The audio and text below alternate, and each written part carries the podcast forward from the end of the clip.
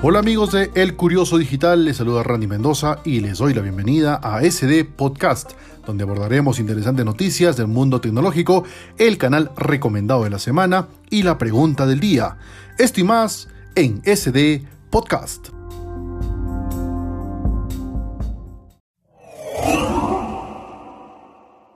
Y una de las novedades de esta semana es que Chromecast ahora ya es compatible con Google Meet, esta conocida plataforma de videoconferencias. Bueno, en este tiempo del COVID-19, donde muchas personas estamos realizando el teletrabajo o trabajo remoto, pues tenemos que participar en las diferentes reuniones virtuales y hasta el momento solamente se podía ingresar a través de eh, celulares, tablets o también de nuestras laptops o aquellos dispositivos que cuenten con una sin embargo, a partir de la fecha, cada vez que tengas una reunión con la plataforma Google Meet, podrás enviar y compartir esta reunión en el televisor de tu vivienda, de tu cuarto, de tu sala o donde estés realizando este teletrabajo. Además está decir que el Chromecast es uno de mis dispositivos favoritos, lo recomiendo a ojos cerrados, tiene un costo aproximadamente de 35 o 40 dólares dependiendo del mercado y el país, y en mi país llegó a costar aproximadamente unos 120 soles. Este dispositivo permite convertir cualquier televisor que tenga un ingreso HDMI en un Smart TV, siempre y cuando se cuente también con una red interna de vivienda, por ejemplo el Wi-Fi. A través del celular podemos enviar a Chromecast eh, videos de YouTube, Netflix, tenemos también la opción de ver los videos de Facebook Watch y también otras plataformas de streaming y todo esto sin necesidad de tener que actualizar a un televisor que sea un Smart TV. Así es que a partir de la fecha tenemos un nuevo uso para el Chromecast en nuestras vidas. Continuamos con SD Podcast y nos vamos a la pregunta del día, que en esta oportunidad llega gracias a nuestra amiga Diana.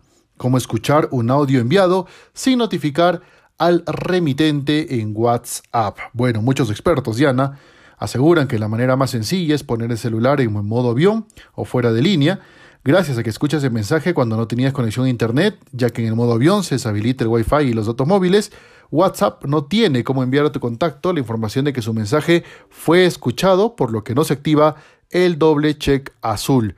Este truco muy útil funciona en casi la totalidad de los teléfonos inteligentes que tienen la capacidad de utilizar WhatsApp y te libra de la obligación de tener que contestar de inmediato antes de que la otra persona te pregunte qué te pasa. Bueno, aquí estoy visitando al diario La República. El problema es que cuando activas el Wi-Fi o los datos móviles, la notificación se envía al remitente. Yo les puedo enseñar otro truco que no deja huellas. Tienen que descargar Opus Player en la Play Store, solo funciona en celulares Android, una aplicación de terceros que permite reproducir el formato de los audios de WhatsApp. Luego tienen que ingresar a sus archivos, buscar WhatsApp, ingresar a Media, ingresar a WhatsApp Voice Notes o notas de voz. Estos archivos se guardan por día y por horario de recepción. Los abres con Opus Player y ya está. Puedes escuchar el mensaje de voz sin notificar al remitente y responder cuando desees. Si quieres seguir participando en el Curioso Digital y en la pregunta del día, los invito a dejar sus consultas en tanto el fanpage y el Twitter de El Curioso Digital y en nuestra página web www.elcuriosodigital.com. Continuamos con otro segmento.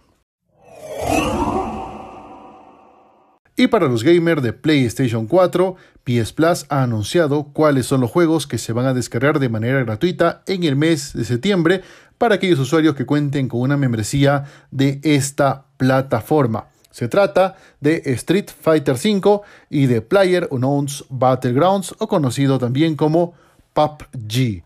Con respecto a Street Fighter V, es la más reciente y completa entrega de la legendaria saga de videojuegos de lucha en 2D desarrollada por Capcom. ¿Qué podemos decir?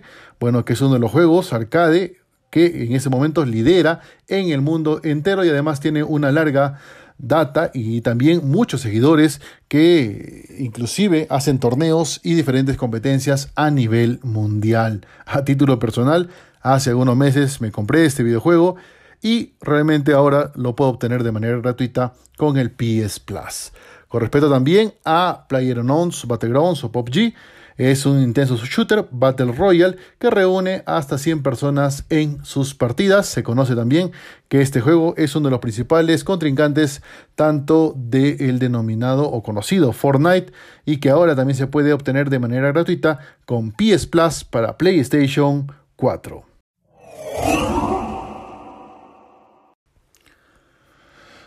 Y continuando con la PlayStation, se ha filtrado la que podría ser la fecha de venta de la PlayStation 5. Se trataría del 13 de noviembre, antes que se celebre el Black Friday en Estados Unidos, que normalmente suele ser a finales del mes de noviembre, y que, según diferentes blogs de tecnología y Blog Gamer, a partir de esta fecha se estaría vendiendo ya la nueva consola y book insignia de la empresa Sony y que reemplaza a su predecesora la PlayStation 4.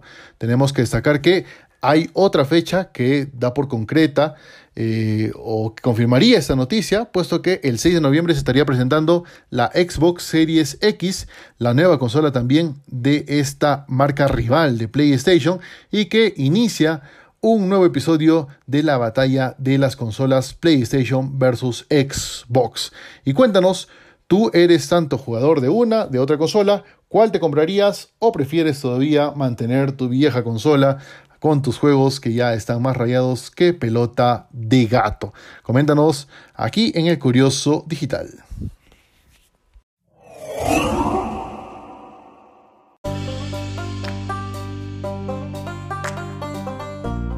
Muchas gracias por acompañarnos en SD Podcast. Y no, no estamos cambiando de fecha de nuestro programa habitual.